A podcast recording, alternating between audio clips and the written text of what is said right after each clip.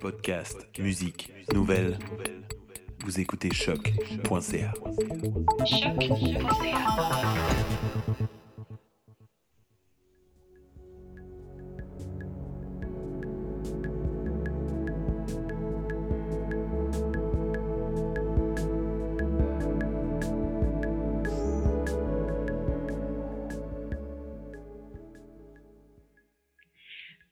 cher auditoire, et merci de vous joindre à nous pour un autre portrait REC. Dans cette série balado, nous invitons des chercheurs, créateurs et professeurs établis afin de nous présenter leur perspective de la recherche-création.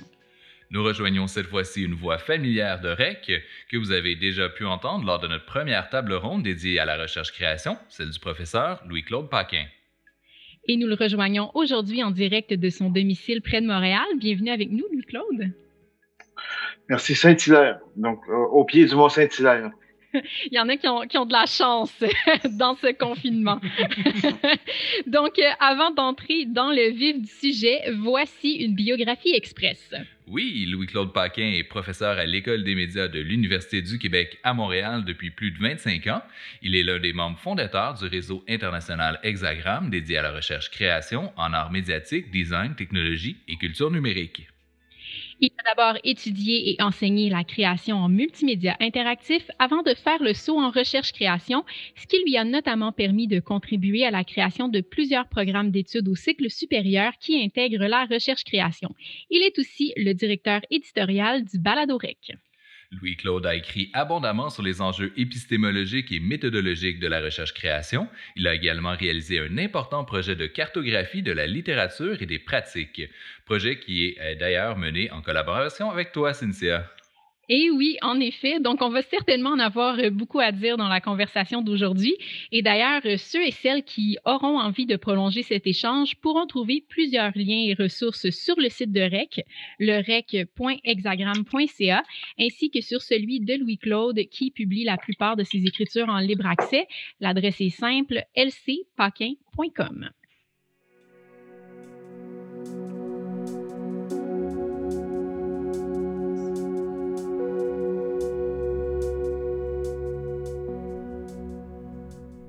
Alors, euh, lançons-nous sans plus attendre dans le vif du sujet, comme on disait tout à l'heure. Euh, euh, tout d'abord, avec une première question, Louis-Claude, qui est toujours un peu compliquée, mais en même temps qui est la plus simple de toutes. Comment décririez-vous donc la recherche-création? Bien, d'abord, merci pour, pour l'occasion de m'exprimer puis de réfléchir avec vous sur cette thématique de la recherche-création qui m'anime depuis un certain temps, effectivement.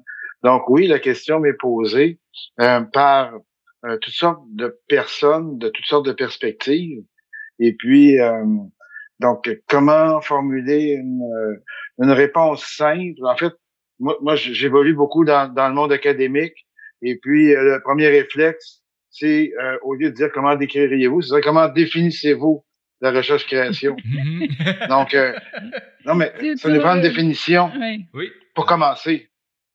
Donc, euh, mais si l'enjeu était justement de savoir qu'est-ce que c'est. Donc, euh, euh, déjà, dans le définir, c'est une espèce de projet de dire, bon, un, projet qu'on pourrait qualifier de moderniste, de dire, bon, on va prendre un objet, un phénomène, un objet de recherche, et puis on va le délimiter. donc, on va, on va introduire, et là, on est très bon avec le langage qui est fait pour ça, langage analytique, de délimiter. Méthode cartésienne, qu'est-ce qu'on fait? On découpe. Donc, l'idée, c'est de délimiter la recherche-création et puis euh, de s'entendre. Ça, c'est un autre truc. Euh, c'est que il s'agit de s'entendre entre euh, plusieurs personnes qui, qui écrivent sur le sujet et tout ça, sur qu'est-ce qu'on va mettre à l'intérieur de la chose. Parce que si on demande aux artistes, ils vont mettre des trucs. Si on demande aux, aux gens euh, des, je sais pas moi, des, de l'académie, disons, euh, des collègues en sciences humaines et sociales ou collègues en communication, les autres vont, vont dire, ils vont mettre autre chose dans la définition. Donc, euh, et, il y a des enjeux quand même dans définir. les anglo-saxons appellent ça la politique. Tu sais, dans le fond, c'est que ceux qui vont définir en fonction de ce qui va être défini, ça va dire ce qu'il y en est, ce qu'il n'y en est pas. Ultimement, ça va être financé ou, non financé. Donc, il y a une espèce de droit d'existence. C'est pas juste un geste euh, comme ça entre euh, intellectuels qui ça l'est oui mais il y a des incidences quand même donc euh, je trouve que c'est un geste assez grave euh, et ma, position était la suivante c'est que pourquoi c'est-à-dire que la recherche-création m'est apparue assez rapidement comme une espèce d'objet composite qui était en devenir. OK, donc je vais prendre euh, d'entrée de jeu des, des termes post-structuralistes. Était en devenir plutôt qu'ayant été. Tu vois? Si on dit la sculpture, elle a été, on peut la regarder. On a l'histoire de l'art, on a tous ces trucs-là qui disent elle a été. Donc la recherche-création, elle est en train de se faire. je pense, à moins que, enfin bon, c'est euh, le point de vue. Donc à ce moment-là, comment comment la définir? Ce geste-là, et, c'est là que j'ai basculé dans l'idée de la cartographie, toujours avec la piste post-structuraliste, euh, de cartographier des pratiques. Donc, euh, je vais y revenir, euh, si vous voulez, euh, un peu plus tard, quand, pour encapsuler l'idée de pratique, donc comment on peut réfléchir jusqu'à ça en termes de pratique. Mais l'idée du devenir, je le complétais tantôt en réfléchissant, en disant, c'est tellement de devenir que maintenant on parle d'intelligence artificielle dans la demande de subvention qu'on vient de faire. Et puis, il n'était pas question de ça il y a trois ans ou quatre ans à l'intérieur de la recherche-création. Donc, il n'était pas question de ça il y a trois ans ou quatre ans. On cartographiait ça complètement autrement. Donc, euh, ou on délimitait ça complètement autrement. Donc, euh, qu'est-ce que ça va être dans deux ans? On peut pas le prédire puisque la recherche-création est inscrite dans la temporalité, est inscrite dans une culture, est inscrite dans tous ces éléments-là qui sont en marche. Donc, elle est en marche avec le reste du devenir. Donc, euh, sans, justement rentrer dans, ce jeu-là de, la définition, puis c'est pas pour rien qu'on utilise le terme d'écrire à REC, ça vient aussi de certaines conversations qu'on a eues à ce sujet-là, mais sans rentrer dans la, définition de la recherche-création, qu'est-ce qui caractérise cette pratique-là dans le contexte universitaire versus d'autres formes de euh, recherche et création dans le domaine artistique ou des fois qui se rapprochent peut-être plus de la recherche en sciences humaines et sociales? Écoute, la dernière chose qui m'est venue, c'est-à-dire la plus récente, euh, pour expliquer tout ça, euh, que ça fait un certain temps que j'essaie de, de, de parce qu'on parle de recherche-création en sciences humaines, on parle de euh, bon, etc., etc. On parle beaucoup. Donc, de dire comment on pourrait l'expliquer? J'en suis venu à penser qu'il y a deux trajectoires qui s'entrecroisent ou qui s'entremêlent ou qui s'entremêlent. Okay, donc, il y a une trajectoire qui est celle propre aux arts, la création artistique. Puis éventuellement, on verra les écoles des beaux-arts vont migrer dans les universités. Et puis là, tout à coup, on a voulu faire des programmes. Donc, on peut faire des programmes de baccalauréat professionnel. Ça allait bien. Mais quand on a commencé à réfléchir les supérieurs avec la création artistique, là, on, s'est mis à penser qu'il fallait y adjoindre quand même une composante de recherche. Et de fil en aiguille est apparu cette espèce de, de, de, de comment je dirais, dromadaire, de bête un peu de synthèse entre euh, l'idée de la recherche et puis... Euh, mais dans le monde des arts, ça, se vit d'une façon assez particulière. C'est que euh, ils font face à, euh, aux méthodologies qualitatives avec des contraintes d'explicitation, un cadrage conceptuel, problématisation. Et puis là, les gens sont souvent assez perplexes qui viennent des arts puisque ils ont été formés pour euh, exprimer, pour euh, travailler la matérialité, etc., etc., Donc, euh, mais l'autre trajectoire qui est intéressante, qu'on observe et qui s'entremêle toujours, c'est la crise de la représentation, donc qui couvre depuis peut-être les années 90 dans les sciences humaines et sociales. Qu'est-ce que j'entends par la crise de la représentation? Parce que là, on peut, on peut confondre le mot représentation ici, l'emploi ici, avec représentation en art, l'art non représenté. Non, ici, il s'agit de dire l'incapacité du langage académique, du langage comparatif dans nos rapports de recherche, de rendre compte d'expérience. Hein? Donc, on est habitué, enfin, on est dans les sciences qualitatives, on écrivait les résultats de la recherche.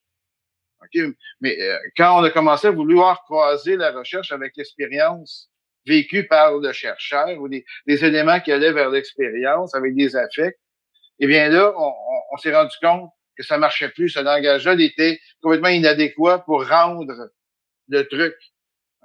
Donc, c'est à ce moment-là qu'on a commencé à réfléchir euh, que ça, que quand en ethnographie, quand dans d'autres disciplines, a dit ah ben on va introduire de la poésie parce que la poésie dit plus.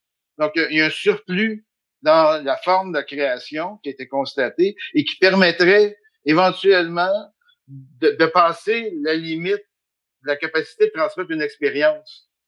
Okay? Donc, la poésie a été une des premières et puis, dans certains cas, ça va être l'utilisation de l'audiovisuel, dans certains cas, la création sonore. OK, donc là, on, met ici l'ensemble des modes de création qui sont mobilisés non pas pour faire des artefacts, mais à des fins de recherche. Mais tout ça s'entrecroise euh, euh, euh joyeusement.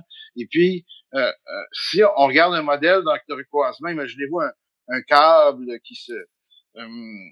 fait des traversées. Donc, il y a des traversées que je voyais en ces deux éléments-là, l'art et les sciences humaines et sociales, c'est la réflexivité. Donc, la réflexivité n'est pas le propre de l'art, n'est pas le propre des sciences humaines et sociales. C'est une espèce de manière où on, on était rendu à dire, euh, au lieu de réfléchir à, on va réfléchir à comment on réfléchit, comment on réfléchit, mais de façon incarnée, non pas euh, de façon désincarnée comme l'épistémologie le faisait jusqu'à maintenant. Donc, la réflexivité et puis le désir d'agir sur le monde. Donc, des fois, c'est ça va être, excusez-moi, une recherche-action, euh, une recherche-intervention. Euh, de l'autre côté, ça va être de l'art public, ça va être donc des traversées d'action sur le monde, et puis d'ouvrir à la participation. Donc, on va parler d'art participatif, mais on va parler de recherche participative. Donc, dans le fond, et puis parfois, on va parler de recherche participative qui mobilise l'art. mettons, je sais pas moi, imaginez-vous des femmes immigrées euh, qui ont la barrière de la langue et puis qui et puis on, fait une espèce de recherche, action pour les euh, intégrer et tout ça. Ils s'expriment. J'avais euh, un moment donné à quelqu'un qui travaillait les robes de papier comme ça, qui, qui, qui a eu un doctorat en études des pratiques des arts, euh, vraiment intéressant à trouver. mais bon. Bref, mobiliser la création dans une recherche participative pour changer le monde. Donc, ça traverse les deux mondes. Donc, on peut pas dire un appartient à un, l'autre appartient à l'autre. Il faut voir une espèce d'écosystème avec euh, des, des, possibilités de traverse, d'emprunt, euh, au même titre qu'on voit l'interdisciplinarité. Mm-hmm. Aujourd'hui, c'est à peu près comme ça que je le vois. Demain, on verra. si, euh, si on avait quand même à essayer de, de de cerner quand même un peu ce qui fait euh, le, propre de la recherche-création, euh, comme on, l'envisage beaucoup, bon, que ce soit dans le réseau Hexagram ou, ailleurs.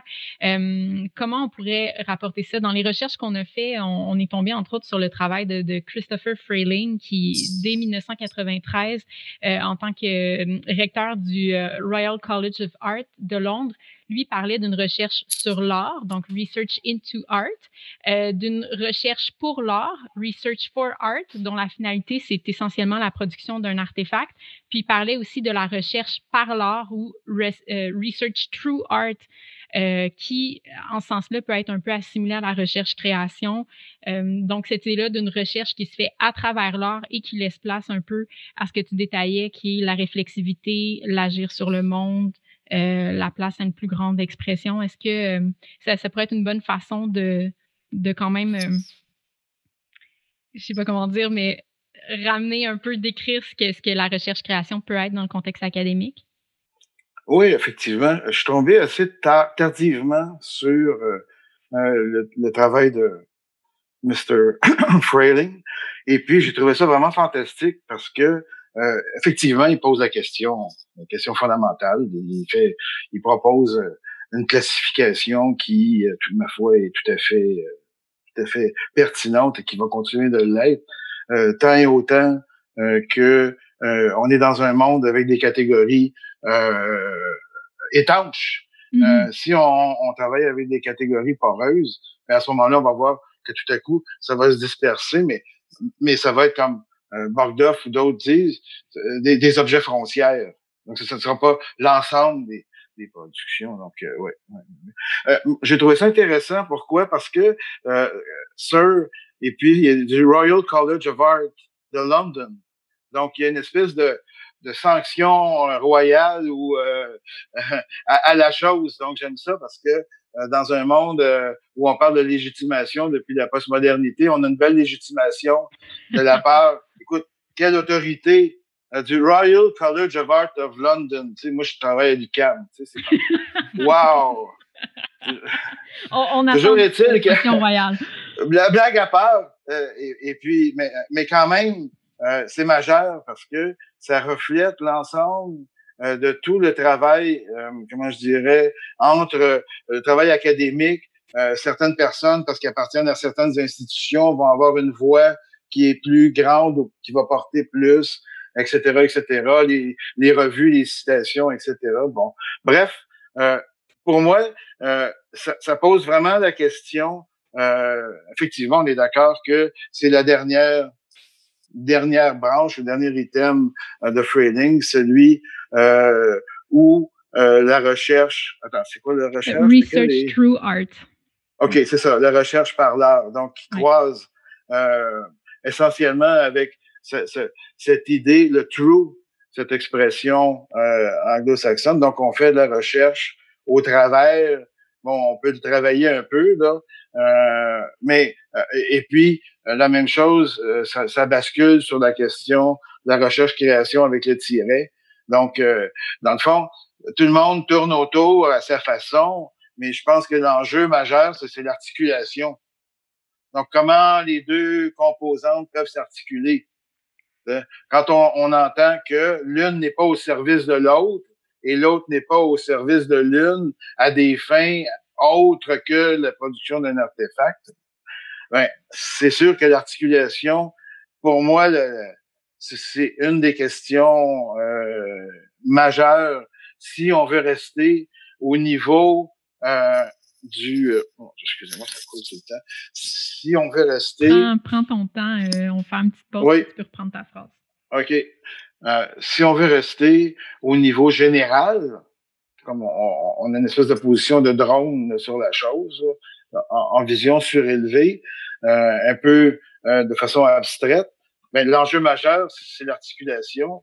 Est-ce que, euh, puis là, il y a des questions, mais dans le fond, on va basculer rapidement sur les pratiques singulières en disant voici les questions, puis voici comment les gens, dans leur pratique, répondent à ces questions-là. Est-ce que la recherche est en séquence par rapport à la création? quelle est la part de l'un à l'autre? Hein? Est-ce que c'est la création qui fait la preuve d'une idée? Ou bien non, si la création est nourrie par les idées? Ou encore, est-ce que les idées sont tirées de la création? C'est sûr que si on me demande de voter, je vais prendre le dernier euh, parce que c'est celui de l'immanence. Euh, mais je pense que dans le fond, euh, voyons, on, peut dire j'ai une préférence ou ma pratique est, mais je pense que cette question-là, si on veut regarder quelque chose qui se présente comme étant de recherche-création, elle, doit, répondre d'une façon ou d'une autre, que ce soit par écrit, par l'artefact et tout ça, à ce truc-là, comment s'articulent ces deux euh, composantes-là. Qui va alors être propre à chaque projet. Oui, effectivement. Mais en même temps, euh, on peut le regarder. Je me suis amusé, parce que j'ai un plaisir aussi d'intello, euh, de regarder les paradigmes. Donc, euh, qu'est-ce qui, dans les paradigmes, puis écoutez, j'ai pas de mérite, je l'enseigne. Donc, euh, euh comme je l'enseigne, je, je, je, mets en pratique. Et là, je suis tombé sur la phénoménologie, sur les quelques très, très, très belles pages de Merleau-Ponty dans Le visible et l'invisible, où il parle du chiasme et de l'entrelac. Euh, mais pour lui, ce n'est pas euh, ce qui est, euh, c'est nous et le monde. On est dans une espèce de chiasme. On est au monde et le monde est en nous, etc. Donc, euh, ces figures-là, développées par, par Ponti, à mon sens, peuvent être avec beaucoup d'intérêt intellectuel appliqué à la recherche-création. Il en va de même. Euh, aussi, j'ai trouvé beaucoup de réponses du côté du nouveau matérialisme, néo-matérialisme. Euh, toute l'idée de l'enchevêtrement, euh, l'intrication, l'entremêlement. Bon, il y, a une série de termes là, qui ont été développés euh, par plusieurs personnes, et ça revient toujours au même, c'est qu'on abolit, on abolit le dualisme, on essaie de penser l'entre, l'entre-deux, euh, et puis on peut le penser à partir des paradigmes, mais on peut aussi le penser à partir de notre pratique. Mais le dualisme en question, euh, qui, qui quand même a une vie assez dure, euh, c'est la théorie pratique. Théoria praxis. Le théoricien, le praticien. Moi, j'appartiens à une école des médias et puis cette question-là est, jamais très loin. On a des collègues qui enseignent euh, des cours euh, plutôt dits théoriques et puis on a des personnes qui font de l'entraînement en atelier. Donc voilà. ce dualisme-là, à mon sens, peut être subsumé par une vision qui est celle de l'entre-deux. Et, et, à partir de là, la question qui se pose, c'est les rapports entre les deux. Voilà. Mais mais merci beaucoup pour cette. Euh, j'appellerais pas ça une définition. pour cette, cette, description, en fait, je pense, de. de, tour d'horizon. Ce tour d'horizon, c'est bien dit, merci. Euh, mais et, pour, pour, poursuivre, euh, Louis-Claude, Qu'est-ce qui, en fait, on a peut-être touché un peu à la question euh, en parlant là, de, de, de, de l'article de euh, Fritz, je crois, c'est ça? Frayling, euh, exactement, pardon. et, mais, mais en fait, qu'est-ce qui aurait favorisé en fait, l'émergence de cette idée-là de la recherche-création puis de ces, ces différentes déclinaisons, autant à l'international qu'au Québec? Donc, comment est-ce que c'est... Ça, ça, comment est-ce que c'est venu en existence, ces choses-là?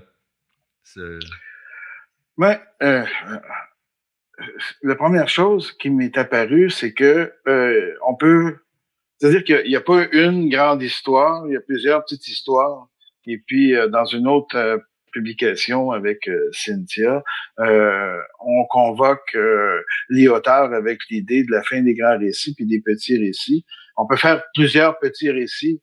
Et je suis convaincu a quelqu'un qui est en art, quelqu'un qui est à Paris, quelqu'un qui est à en Belgique, quelqu'un qui... C'est intéressant parce que il y a une espèce de trajectoire où chacun des, euh, des, cultures l'a vécu à sa façon. Euh, mais, mais ce que j'ai trouvé intéressant, c'est que euh, les mêmes questions se posaient, les mêmes débats, les mêmes arguments de la part des uns et des autres, et puis une certaine évolution dans, dans ce truc-là. Et puis, ben, c'est à des vitesses diverses. J'étais étonné il y a deux ans dans un cours quand euh, quelqu'un qui était, euh, je sais pas trop quoi, de Belgique, Royal de Belgique, l'université, puis qui était la première qui faisait une thèse création, et puis on lui posait des questions, des rapports, théories, pratiques, etc., etc., etc. Des questions qui se posaient ici il y a peut-être dix ans. Donc, euh, cette histoire-là, elle est à peu près la même, pour me, me ramasser, elle est à peu près la même, mais dans des temps différents. C'est un peu comme un historien enseignerait les révolutions, les révolutions françaises, russes, euh, américaines, etc. bon.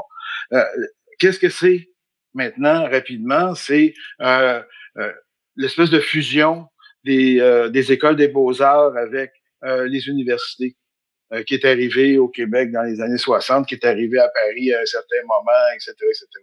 Pour toutes sortes de raisons budgétaires. puis je pense aussi de, de euh, oh, je sais pas quoi.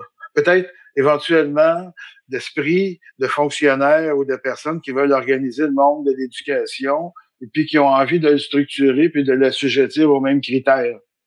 Et donc, il me semble que ça, il y a des pensées comme, comme ça de personnes qui passent leur vie à, faire ces trucs-là. Donc, je pense que c'était dans, dans l'idéologie, c'est ça qui est arrivé dans le contexte québécois, c'était euh, la Révolution tranquille, le rapport Rio, tout est arrivé en même temps, la fondation de, de l'UQAM auquel j'appartiens. Euh, donc, fermeture de l'École des beaux-arts de Montréal, fusion avec l'UQAM, ça devient une composante, etc. Donc, ça s'est fait comme ça dans la, petite histoire, le petit récit au Québec. Euh, ce serait intéressant que des collègues français ou des mmh. collègues de d'autres racontent leur propre histoire. J'en ai lu euh, dans le monde anglo-saxon, il y a quelques publications où ils racontent à Londres tout le travail qui a été fait après ça auprès des organismes subventionnaires pour faire reconnaître ce type d'activité-là, etc., etc.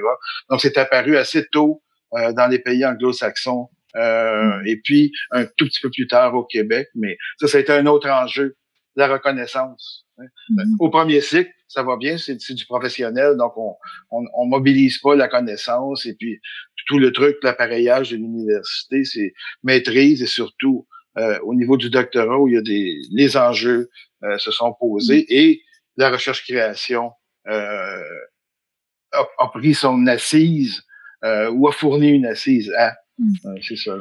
Donc, recherche-création, euh, terme qui est principalement employé ici au Canada en français, en anglais par les organismes subventionnaires, mais on l'a vu aussi, entre autres, dans la conversation avec euh, Patricia Levy récemment, cette idée-là où les groupes de chercheurs, dans son cas autour de l'Art-Based Research, ABR, doivent s'organiser, euh, publier, essayer de rassembler les idées pour justement faire valoir ces champs de pratique-là et le financement et, ainsi de suite. Donc, donc, ce serait une, logique qui se serait déroulée un peu partout à travers le monde selon des temporalités similaires mais un peu différentes, puis qui, qui, nous amène à tenter de définir justement la recherche-création pour la faire, euh, la faire reconnaître, mais avec euh, les, enjeux à côté que ça peut euh, amener du point de vue politique ou de contrôle et tout le temps le désir quand même de demeurer, je sais pas comment dire, mais de d'être reconnu, mais de pouvoir travailler en marge et aussi d'aller euh, au-delà, en fait, de déconstruire aussi une part de ce qui se fait normalement dans, dans l'académie.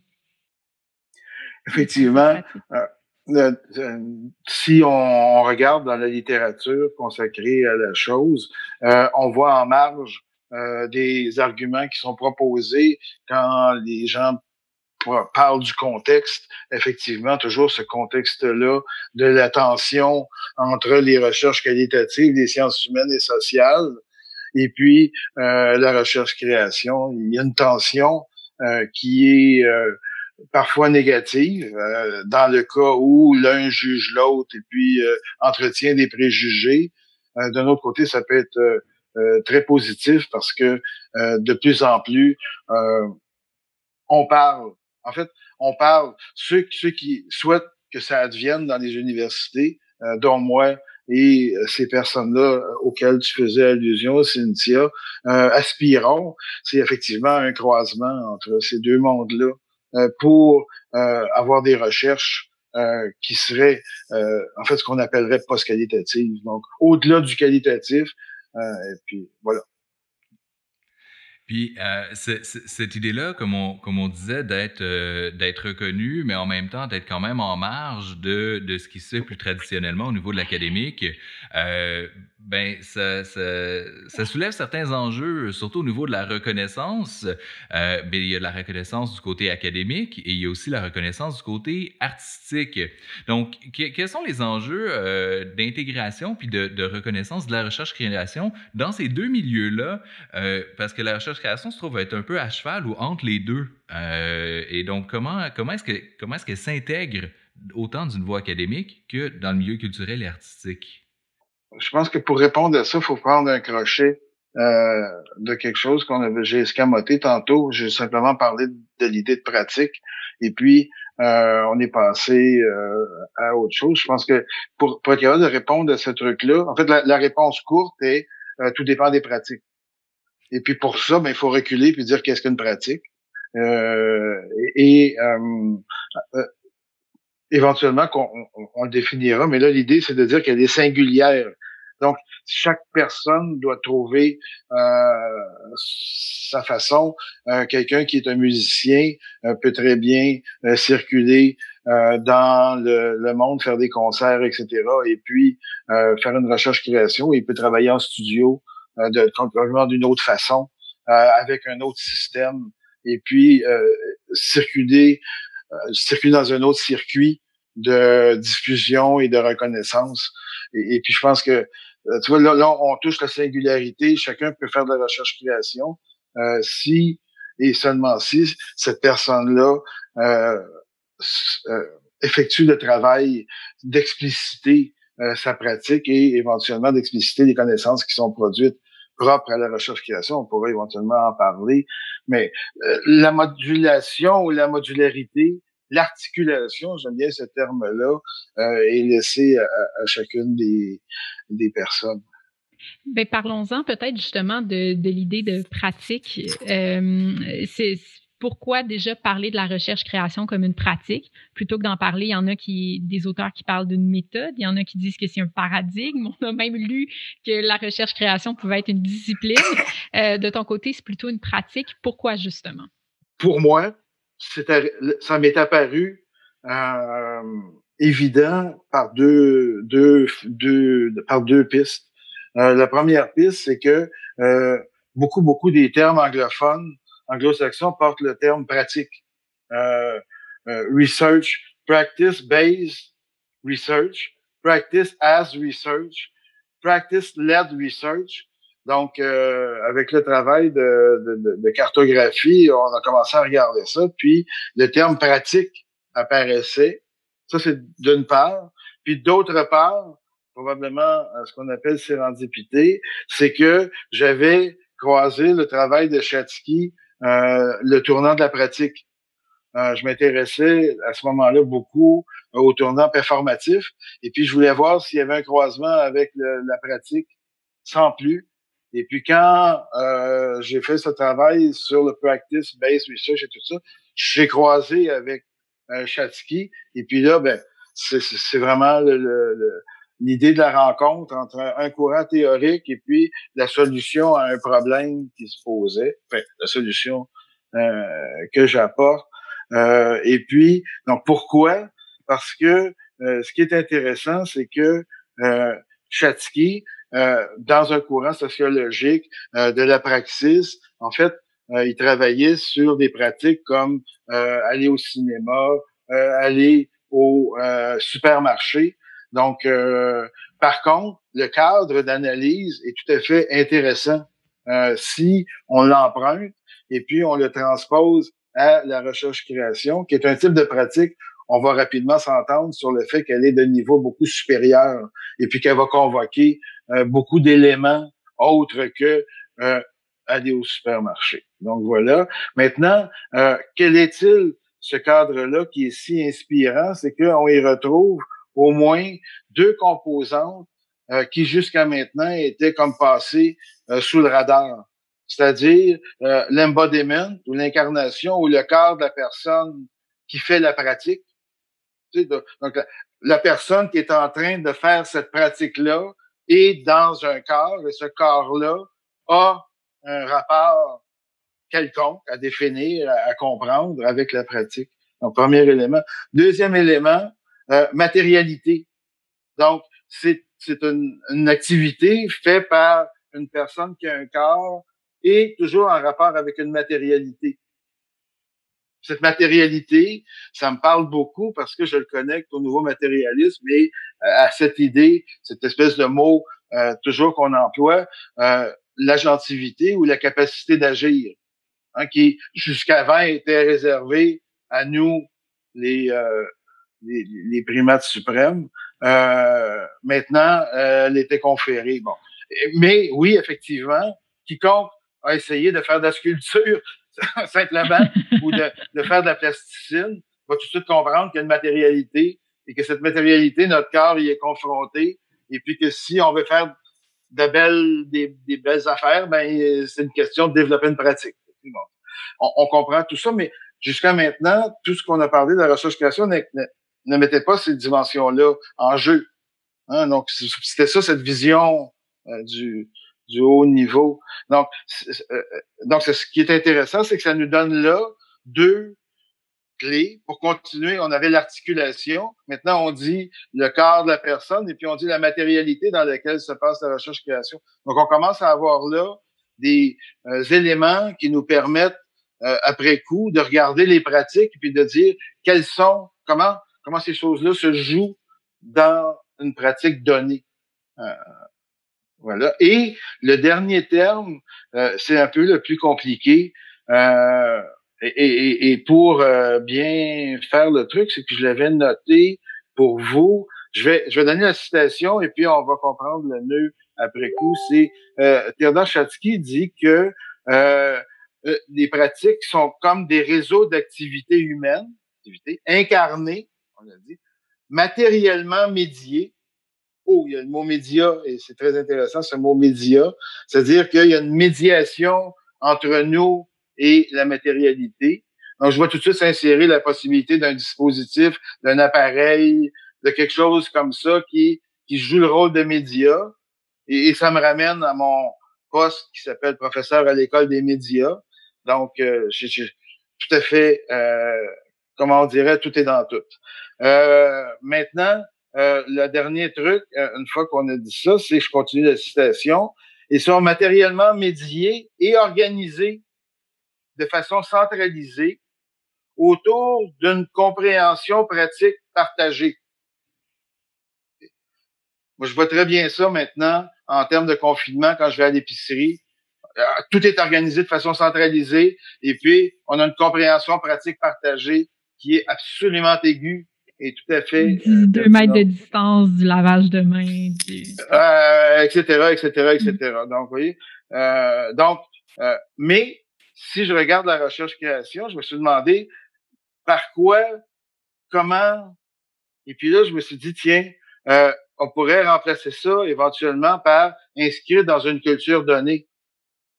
Et cette culture-là inclut, si vous voulez, comme on est en création, inclut le monde de l'art, inclut euh, toute la situation culturelle, inclut euh, ce que la, d'où vient la personne, euh, qu'est-ce qu'elle a lu, qu'est-ce qu'elle a vu, qu'est-ce qu'elle a, etc., etc., etc., etc.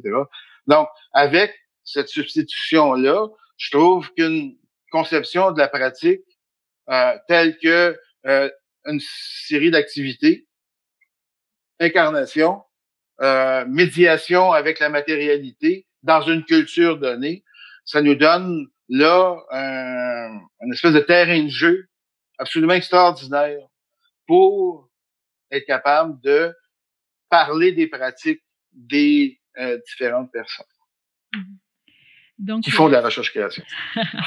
Puis ça, ça va nous amener à, à, glisser à une autre dimension de la, de la, conversation qui est super intéressante, dans le sens où si donc la recherche-création, c'est pas une chose, mais plutôt une série de pratiques singulières qui sont incarnées, matériellement médiées, qui s'articulent autour de compréhension partagée. Mais comment on fait pour articuler, mettre en valeur ces liens-là, euh, entre autres sur papier, puis produire de la connaissance, que ce soit dans le cadre d'un diplôme, d'une maîtrise, d'un doctorat ou euh, plus tard dans, dans nos projets? Euh, donc, ça nous amène à parler de la question des méthodologies, en fait. Euh, puis, Louis-Claude, tu as travaillé particulièrement là-dessus. même, tu développes même en ce moment ta propre méthode, qui est celle des cycles heuristiques. Donc, est-ce que tu pourrais nous en dire un peu plus euh, sur, euh, justement, ces, les approches méthodologiques qui sont propres à la recherche-création, en particulier les tiennes? OK. Um,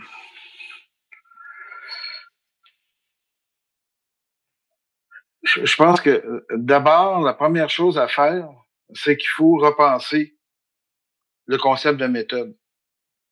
Je pense que, euh, dans le fond, euh, j'en reviens, on, en revient toujours à là. C'est-à-dire que si on part, mettons, de la recherche qualitative et puis on essaye d'arriver à la recherche-création, il y a toujours des, des angles morts ou euh, actuellement, je suis en train de travailler sur le, la diffraction. Et puis, la diffraction, c'est des méthodologies diffractives rendre, des régimes de visibilité ou, euh, ce faisant, rendre d'autres choses invisibles. Et, donc, si on, on, prend la recherche-création et puis on, la travaille à partir des méthodes qualitatives, ce que j'ai fait pendant plusieurs années, et puis j'essaie de tisser des, des liens et des ponts, ben euh, à tous les coups, euh, il y avait des trucs qui disparaissait, qui est absolument importante, parce que je rendais visible des éléments, mais bon, euh, on a compris. Maintenant, si, on repense la méthode, euh, il ne s'agit pas de dire euh, qu'on élimine la méthode, mais qu'on dit c'est un type de pratique singulière euh, qui, euh, de par leur nature, demande une autre façon, une autre conception de la méthode. OK? Et, et, et ce qui est intéressant, c'est que on peut euh, je fais un petit aparté, on peut prendre les euh, sciences humaines et sociales, la recherche qualitative, et la regarder comme une pratique. Jamais personne qui a vraiment osé faire ça. Avez-vous lu déjà dans un article scientifique la personne qui parle de son incarnation dans la, recherche, puis qui parle de, euh, de la matérialité? Tout a bien été. Madame la marquise, ma recherche a été passée comme ça, et puis voilà le rapport, voici les connaissances produites, etc. C'est une forme de pratique avec un contexte culturel euh, particulier. Et là, il y a des méthodes prescriptives. Pourquoi? Parce qu'il y a des disciplines. ces disciplines-là organisent. notre belle université est justement basée sur ce modèle-là.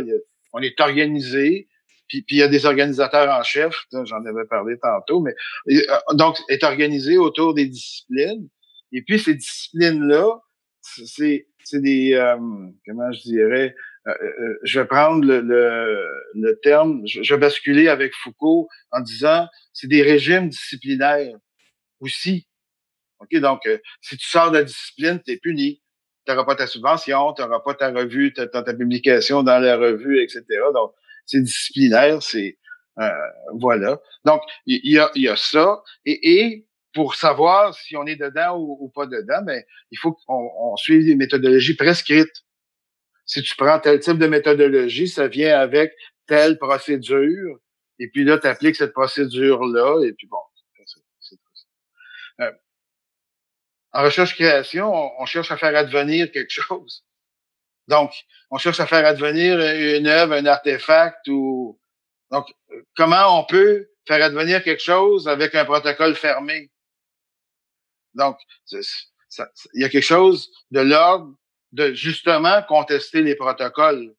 Parce que, tu sais, comment on peut penser de, du nouveau? On peut pas penser du nouveau de même, là, tout à coup. On pense du nouveau en transgressant des éléments qui sont tenus pour la chose à faire. donc, hein, il y a une bonne partie de ça, d'espace de, liberté, d'imaginaire, bon, vous voyez, euh, etc., etc. Mais, donc, ça prend une méthode il s'agit pas pas de méthode, parce qu'au début, quand les artistes ont commencé à venir dans l'académie, et puis ils se faisaient dire par les autres scientifiques, ah, vous n'avez pas de méthode. D'autres, méthode est dans l'œuvre. On fait l'œuvre, c'est la méthode. donc, il y a eu de part et d'autre, euh, au, au, fur et à mesure des débats, euh, les gens se sont approchés. Oui, il y a une méthode. Moi, je, je suis de ceux, vous allez dire que je pêche pour mes trucs parce que je suis prof de métaux. Mais pour moi, la méthode, euh, c'est euh, le chemin qu'on suit. C'est prendre conscience du chemin qu'on suit. C'est écrire le chemin qu'on suit, décrire le chemin qu'on suit. D'abord prendre conscience et puis le décrire euh, après coup. Donc, quel chemin on a suivi pour aller?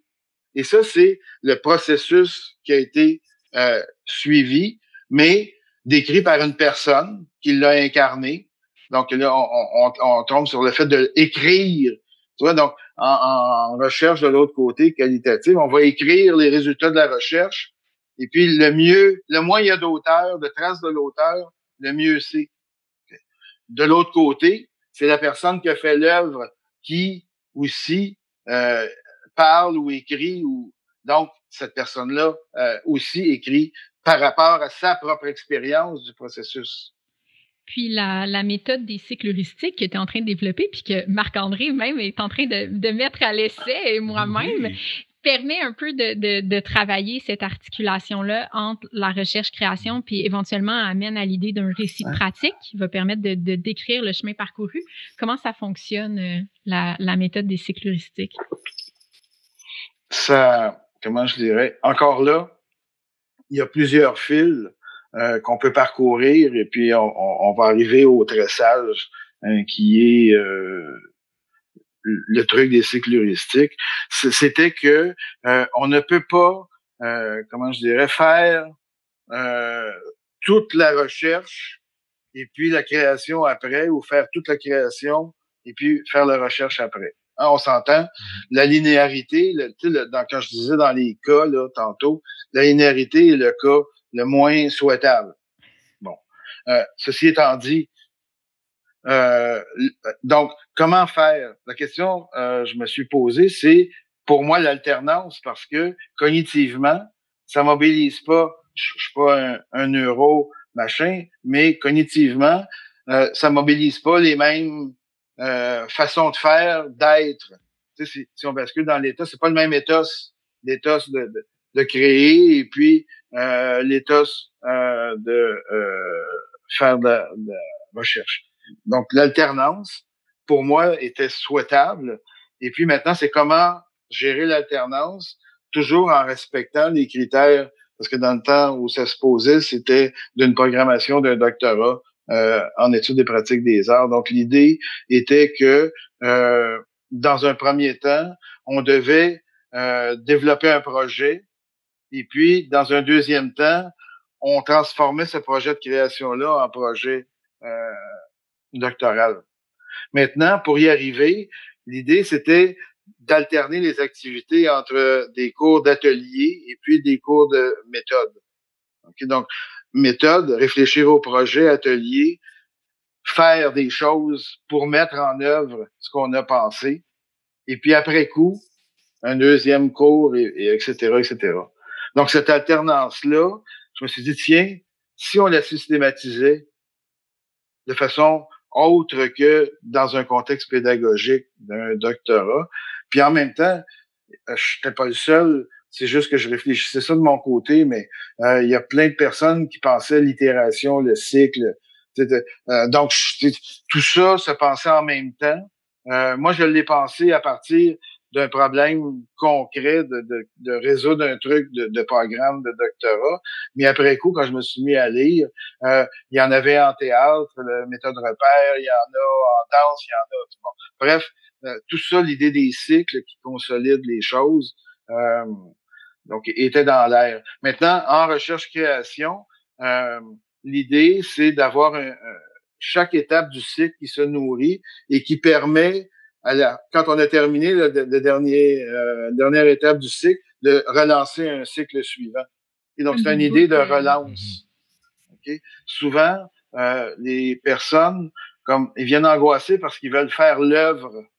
Donc, se préparer, se préparer, se préparer, se préparer, se préparer. Puis à un moment donné, parle, on fait le grand machin truc. Je comprends quand on mobilise, je sais pas moi, euh, des grues, du feu et puis des, des trucs comme ça. Là, on en fait un, un coup, puis on ferme pas, on ferme pas un quartier euh, pour, pour faire des répétitions. Mais de l'autre côté, il y a toute l'idée du work in progress qui, de toute façon, circule un peu partout. Donc, euh, le théâtre, on, on, monte des étapes de recherche, etc., etc., etc. Donc, tout ça existait, puis je m'en suis inspiré puisque je suis dans le même monde et j'ai conscience de ces choses-là. Okay? Donc, ceci étant dit, le crédit qui me revient, c'est d'avoir dit, ben tiens, on va penser d'abord, on va, on va penser à un problème ou une question qu'on se pose. donc, je dis problème, question, un questionnement. donc, je me questionne, je sais pas moi. La première qui, de qui qui a fait ça avec moi, c'est il y a euh, huit ans à peu près. Ce qu'elle voulait faire, c'est arrêter de faire des séries. C'était une peintre qui faisait des séries, et puis avec des gorilles dont la tête dépassait. Il y avait juste des corps de gorilles sur des toiles immenses, qui faisait des séries de ça. Et puis, elle est venue faire un doctorat pour, pour faire autre chose. Donc, peindre autrement. Donc, la première chose à dire, c'est comment peindre autrement. Et puis là, ben, elle s'est questionnée en disant, si j'avais recours au cinéma, est-ce que je pourrais peindre autrement? Donc, question de recherche-création. Premier cycle, euh, deuxième étape, elle s'en va en atelier, et puis avec un projecteur, puis des photos, elle essaie de faire des plans démesurés de films d'amour qu'elle va peinturer, etc., etc., etc., etc. Et euh, à la fin de ce cycle-là, ben moi j'ai dit, ben là, ce qu'il faut faire, c'est euh, être capable d'expliciter ce qui s'est passé. Pendant que tu étais dans l'atelier, tu étais en train de le faire. Donc, tu étais en mode action, réaction, résolution de problèmes, euh, euh, accomplir le désir, une posture critique pour voir à quel point je m'éloigne de mon désir, bon, etc., etc., etc. Tu n'étais jamais en train de dire, je suis en train de faire ça, tu es en train de le faire. déjà, ça mobilise l'ensemble de... Donc, l'idée du, du récit de pratique après coup, c'est quand on a fini la période atelier, à partir de la documentation, les gens, parce que tu vois, moi, je recommande toujours de documenter tous les jours, prendre une photo de ta sculpture. Bon, tu as fait ça, tu as fait ça. Tous les jours, tu prends. Donc, tu documentes des présents. Donc, l'idée, c'est de documenter des présents, soit par des prises de notes, soit parce que tu as des présents de la fabrication. Et puis, après coup, tu reprends tout ça, puis là, à partir de là, tu essaies de t'y mettre, donc de, te remettre au présent d'où ça se passait, et puis là, d'écrire qu'est-ce qui se passait. Donc, c'est d'écrire ton expérience. OK? Donc, ça, c'est un truc particulier d'apprendre à écrire son expérience. C'est pas comment je me sens, comment je me sentais, qu'est-ce qui se passait. On n'est ni dans l'anecdote, ni dans l'émotion pure, ni dans. On est à quelque part entre les deux. Et puis la phéno nous aide beaucoup pour ça parce que ils ont travaillé cette idée-là, l'écriture à la première personne, de l'expérience et tout ça. Donc, il y a là une source d'inspiration euh, très grande. Donc ça c'est ça c'est mon troisième ma troisième étape.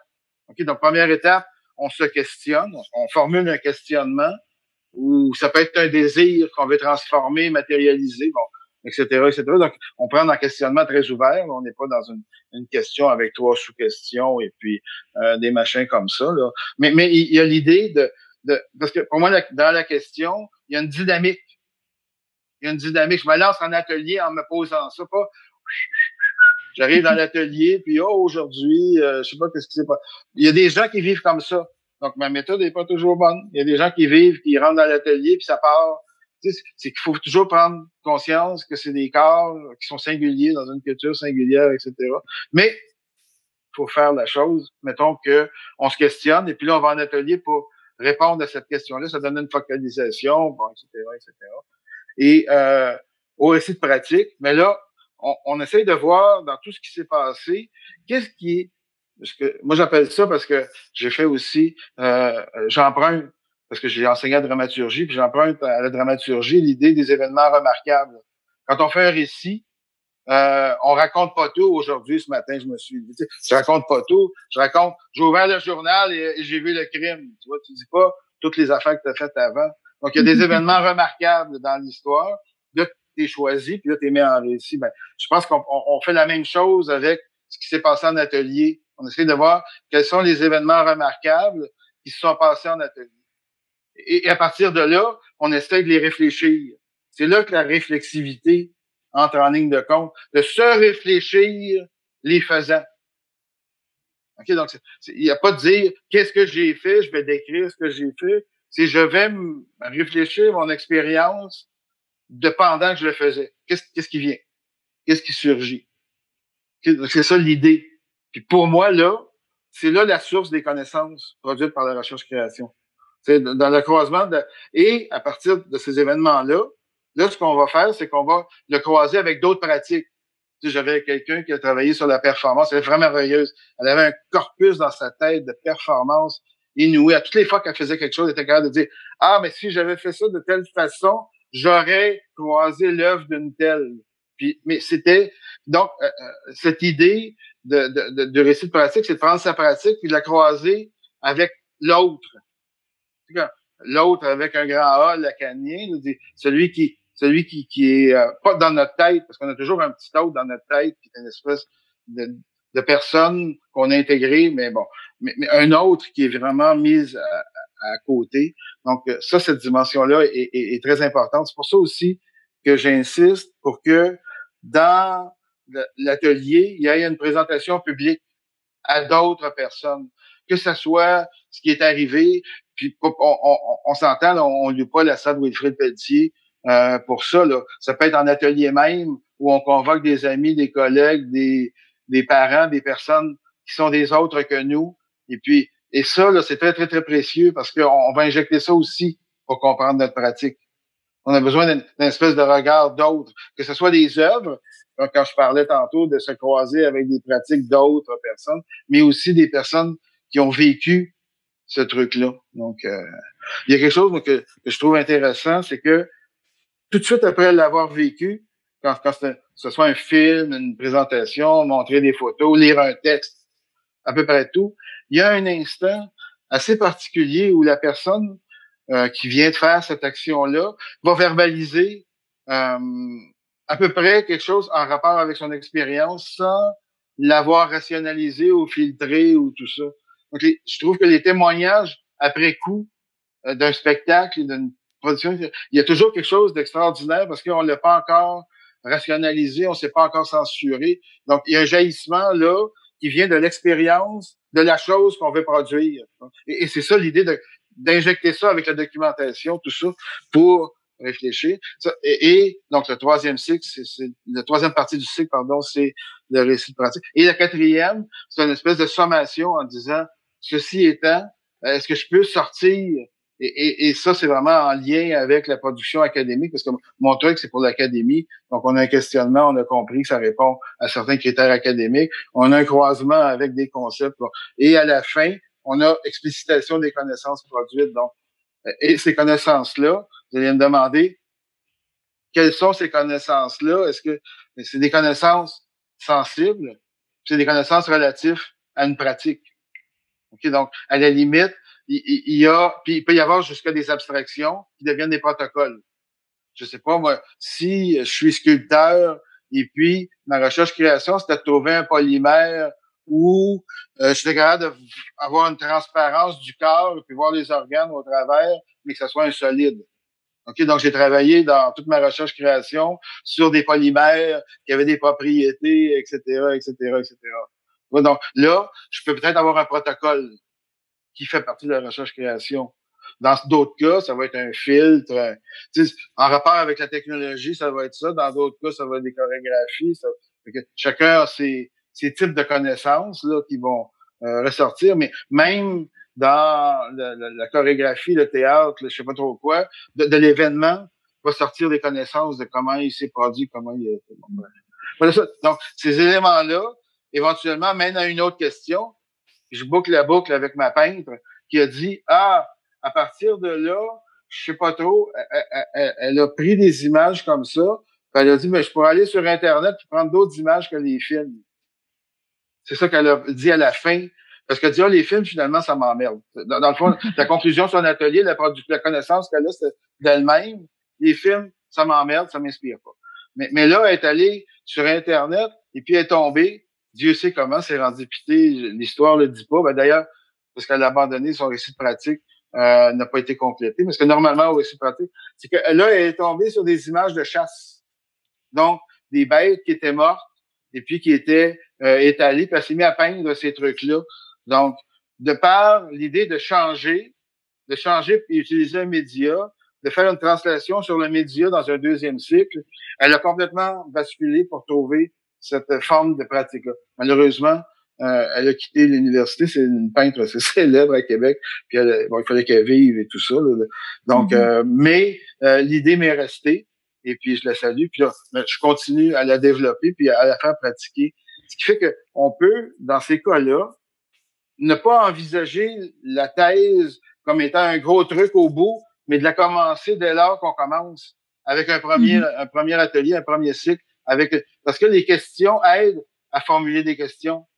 Parce que peut-être des fois on n'a pas de projet, on se pose une question, on s'en va en atelier, puis le projet va émerger. Peut-être que la troisième itération, la question va être pas mal plus proche d'avoir cerné.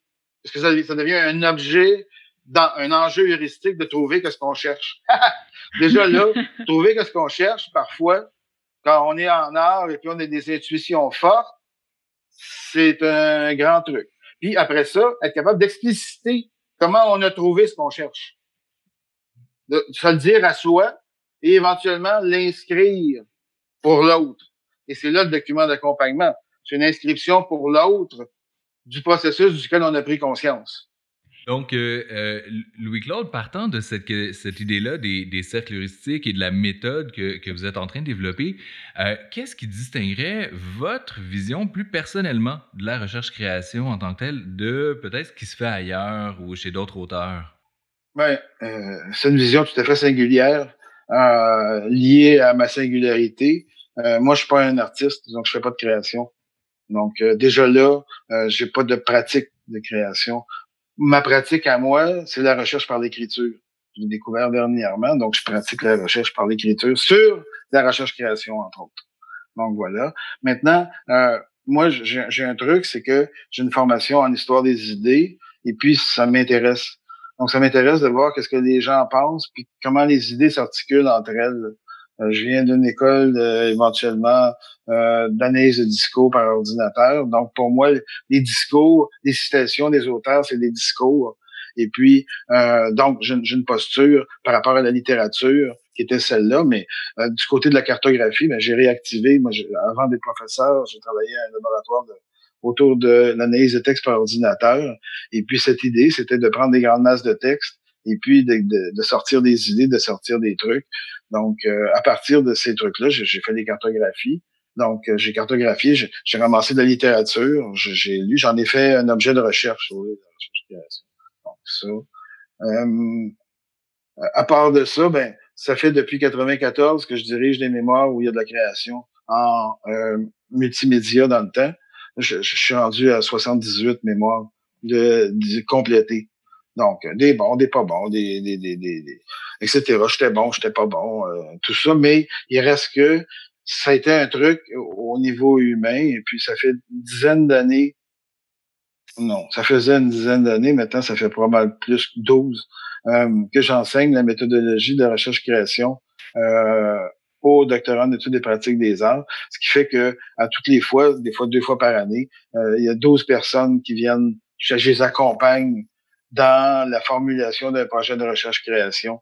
Et puis, ils me présentent leurs pratiques, puis j'essaie de tourner leurs pratiques avec eux, bien sûr, de, de, les aider en tutorat à tourner leurs pratiques artistiques dans une pratique de recherche-création. Donc, j'ai une expérience d'une douzaine d'années, peut-être encore, éventuellement 150, 180 étudiants. Euh, et puis, ben, ça fait depuis euh, euh un certain temps. Euh, avant, moi, j'étais euh, j'enseignais la technologie, donc j'enseignais la programmation, ces trucs-là. Et puis à 50 ans, euh, j'ai décidé d'arrêter euh, la technologie. J'ai, j'ai pas voulu apprendre pendant un été une nouvelle version du langage de programmation qui changeait de paradigme. Parce que et puis là, je me suis remis à, à, mes, mes, amours en épistémologie autour de Platon, Aristote. Bon, j'ai, j'ai repris ces trucs-là. Donc, féru d'épistémologie, histoire des idées. Donc, j'ai approché la recherche-création de cette façon-là. Euh, pour la développer. Donc, et aussi par rapport à, à, des, à toutes sortes de paradigmes. Donc, je me suis dit, tiens, euh, oui, on fait des exercices à l'intérieur euh, du doctorat, ça fonctionne bien. Moi, ce que je leur fais faire, c'est quand je les connais pas, ils arrivent, ils font un récit de pratique antérieure. Donc, ils ont une semaine pour sortir leurs souvenirs et puis de venir se raconter devant le monde en, dix minutes, puis après écrire un texte de cinq pages. Après ça, on sait à qui on a affaire. qu'est-ce qui nous cache, qu'est-ce qui. Donc, mais ça, après ça, on leur demande, moi je leur demande de faire une cartographie. Donc, de lancer en l'air l'ensemble des choses qu'ils veulent. Et puis de travailler pendant deux semaines à trouver à l'intérieur de ça qu'est-ce que c'est la bonne cartographie de, de leur désir. Bon, Ceci étant dit, c'est beau comme ça, mais mes collègues en qualitatif regardaient en disant Hey, c'est pas sérieux votre machin je me suis donné comme une mission de fonder. Donc, pendant une année sabbatique, j'ai écrit euh, un certain nombre de textes autour de chacune de ces étapes-là pour les fonder. Euh, qui avec la phéno, qui avec tel truc, qui avec bon machin, euh, une année d'écriture comme ça. Et les cycles heuristiques, c'est à peu près la même chose. Les cycles heuristiques, ça tient en deux feuillets. mais si on commence à fonder chacune des étapes, est-ce qu'on en a besoin? Non, je pense pas que c'est un besoin essentiel pour faire de la bonne recherche-création. Mais je pense que l'apport que je peux avoir, c'est un apport de réfléchir puis d'accompagner ceux qui veulent réfléchir mm-hmm. euh, là-dedans, plutôt que de les laisser euh, aller. Là. On, on, sent bien à la lecture de tes textes aussi ce travail-là qui est donné à développer, forer les différentes filiations auxquelles la recherche-création peut s'abreuver sans nécessairement prendre position dans une filiation directe. Ça, je pense que c'est quelque chose de particulièrement intéressant pour les gens qui peuvent lire ton travail en étant d'accord avec ce que tu proposes, en se retrouvant des fois plus dans certaines dimensions que dans d'autres. Donc, ça reste très ouvert. Puis, euh, par rapport à ça, en, avant de, de, conclure l'entrevue, peut-être tu pourrais nous en dire un peu plus sur cette idée-là de la recherche par l'écriture, le writing as research, qui a été développé par Saint-Pierre, entre autres, puis que toi, tu mobilises, mais qui peut être aussi très utile euh, pour écrire, entre autres, le récit de pratique de, de recherche-création dont on parlait tantôt? Oui, j'ai entamé une, démarche réflexive il y a presque une année sur euh, mon écriture. Avant ça, j'avais travaillé sur l'idée de la théorisation incarnée. Donc, comment on pourrait faire de la théorie mais en étant dans un corps? Donc, comment croiser ces trucs-là? C'était parti d'un constat très simple. On était sept personnes dans un panel à parler du corps, et puis il n'y a rien qui bougeait, il n'y avait aucun corps qui parlait. C'était vraiment... Donc, j'ai vu une antinomie entre le discours et puis l'être au monde qui m'est apparu de façon... Là, je me suis dit, bon, oui, c'est beau, oui, Claude, tu, sais, tu peux te mettre un, une jupette, tu peux faire un paquet de trucs, mais ça, serait de la pitrerie. Cette réflexion-là, faut quand même plus loin. Donc, ce serait quoi la présence du corps quand on écrit de la théorie? J'ai essayé de réfléchir, j'ai croisé ça avec un paquet d'affaires, la somatique, mais c'est toujours avec le même processus, c'est-à-dire que euh, donc je prends euh, l'idée que je parcours et puis je vais voir auprès de personnes euh, qui en ont parlé, et puis à partir de là, j'essaye de voir comment je dirais je, l'ai systématisé, je vais, je le reprendre je vais le systématiser, c'est que euh, au départ, on se pose une question, euh, et puis à partir de là, je fais une recherche, un forage euh, au travers de ma littérature. Je trouve un certain nombre d'éléments qui sont des rencontres potentielles. J'appelle ça des rencontres potentielles. Fait qu'à partir de là, je les regarde pour voir s'il y a plus de chances de En fait, c'est intéressant parce que ça pourrait très bien être un truc d'agence de rencontre. Mais moi, c'est agence de rencontre d'idées. OK, donc, ce que, ce que tu fais, c'est que tu fais un forage au travers de, de, partout, tu as des candidats, tu les regardes, puis à un moment donné, tu descends dans, dans le texte lui-même, puis tu vois s'il y a rencontre ou pas, ça peut t'emmerder, ou tout à coup, ça explique la chose. Puis si c'est le premier qui l'explique, ou le deuxième, ou le troisième, ben, tu travailles avec ceux-là. Pourquoi ils sont arrivés les premiers? C'est par contingence euh, qu'ils sont arrivés les premiers, parce que Google et tout ça, les algorithmes, c'est complètement la contingence. Euh, donc voilà. Et à partir de là, avec des extraits, moi ce que je fais, c'est que j'écris autour. Donc, je cherche autour de mon sujet. Donc, je fais de la... mais j'écris ma recherche au présent. Donc, le, truc, c'est que je me suis rendu compte parce que depuis tantôt, je vous parlais, ah oui, j'ai fait un fil, euh, oui, je suis un historien des idées, de formation. Maintenant, comment est-ce qu'on se tourne quand on veut aller vers le devenir ou l'advenir? OK, donc, euh, mais en même temps, la sous-question, c'est si on est dans l'advenir et le devenir, comment on peut faire pour travailler sur des éléments passés? Donc, euh, ça, ça, pose un certain nombre de questions qui ne sont pas euh, nécessairement résolues. Mon idée à moi, c'est d'avoir une écriture au présent de la recherche. Je suis en train, il me vient telle idée, et là, je suis en désaccord. Donc, une espèce d'écriture de récit de premier niveau qui, qui raconte qu'est-ce qui se passe dans ma recherche. Puis il y a des fois, j'ai pas le goût d'y aller, j'y vais pas. Il y a des fois, je dis à mon lecteur j'ai choisi telle affaire parce que moi j'aimais ça, puis que peut-être qu'il sera pas d'accord. Mais et, donc, il y a tout ça et, et, et pour moi, c'est ça l'espèce d'écrire, le devenir de la recherche. Si tu me demandes comment ça va finir, je sais pas parce que pour expliquer un extrait, je convoque un autre extrait qui m'apparaît tel truc. Là, tout à coup, je découvre la théorie de la gentilité. Je pars sur cinq pages de la théorie de la gentilité. Je reviens à mon extrait je continue, je découvre un autre truc. Donc, dans le fond, euh, je suis complètement dans l'affaire de la différence. Là, tu sais, de, un texte mène à un autre texte, qui mène à un autre texte, qui mène à un autre texte. Donc, c'est l'écriture qui s'écrit, mais avec quelqu'un qui quand même opère des choix, qui est un sujet assumé totalement et qui écrit son assumance. Donc, non seulement il est assumé, mais il y a une partie de son écriture du présent qui explique aux gens pourquoi il fait ça. Et, parlant du, caractère en devenir, en fait, de la recherche-création, euh, ça, mène à, vers, presque la fin de l'entrevue, malheureusement, mais à quoi est-ce qu'on peut s'attendre dans les prochaines années? Euh, quels sont vos plans pour les, le, futur proche avec euh, l'écriture? Cynthia mentionnait la publication probable d'un livre.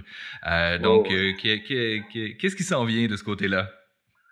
Euh, euh, la publication, c'est plus euh, la publication rendre disponible. Parce que dernièrement, j'ai converti mon idée de publication d'écrit de texte par l'idée de projet d'écriture ou d'écriture en projet. Et puis à un moment donné, il y a un projet qui bifurque vers un autre projet. Et puis il y a des projets qui s'interrompent d'eux-mêmes. C'est un peu comme nos vies. Il y a des liens, il y a des trucs qui se poursuivent. à un moment donné, hop, ils se terminent, on sait, on sait pourquoi, on sait pas trop. Bon, bref, c'est à vous de voir. Mais toujours est-il que ces projets d'écriture-là sont euh, non finis. Donc, à ce moment-là, les confier à un éditeur, c'est de rompre avec cette idée-là. Euh, donc, je les rends disponibles.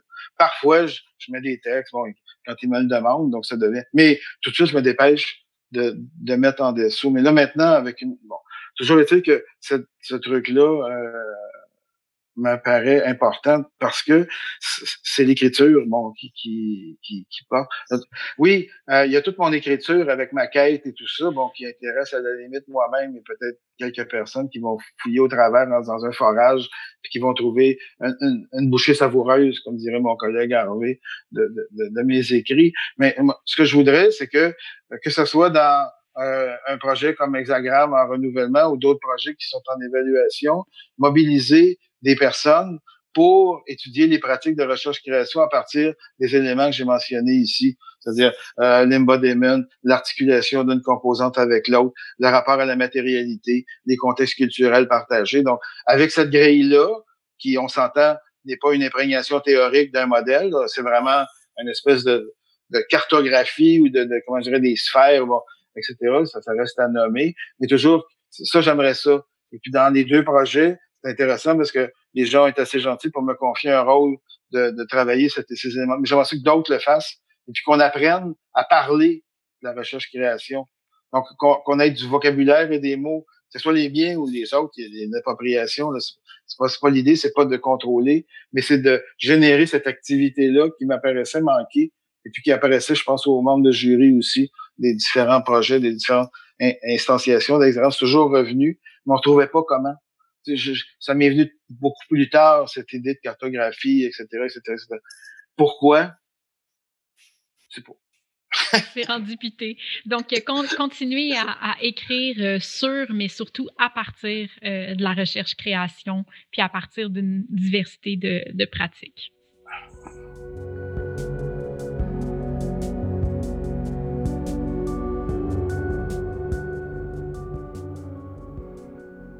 Voici ce qui conclut notre entretien avec le professeur Louis-Claude Paquin sur la recherche-création. Merci beaucoup, Louis-Claude. Merci de m'avoir invité et puis je vous félicite encore pour votre euh, excellent programme. Vraiment, c'est quelque chose qui est très important pour la recherche-création. Félicitations. Merci beaucoup, Louis-Claude. Et on en aurait certainement eu beaucoup à dire encore euh, aujourd'hui. Si, comme nous, vous voulez poursuivre votre réflexion, ça tombe bien. Toutes les ressources mentionnées dans l'émission sont disponibles au rec.hexagram.ca. REC est produit par le réseau international de recherche-création Hexagram en collaboration avec choc.ca. Nous sommes Marc-André Cossette et Cynthia Nourri. À très bientôt pour un nouvel épisode de REC.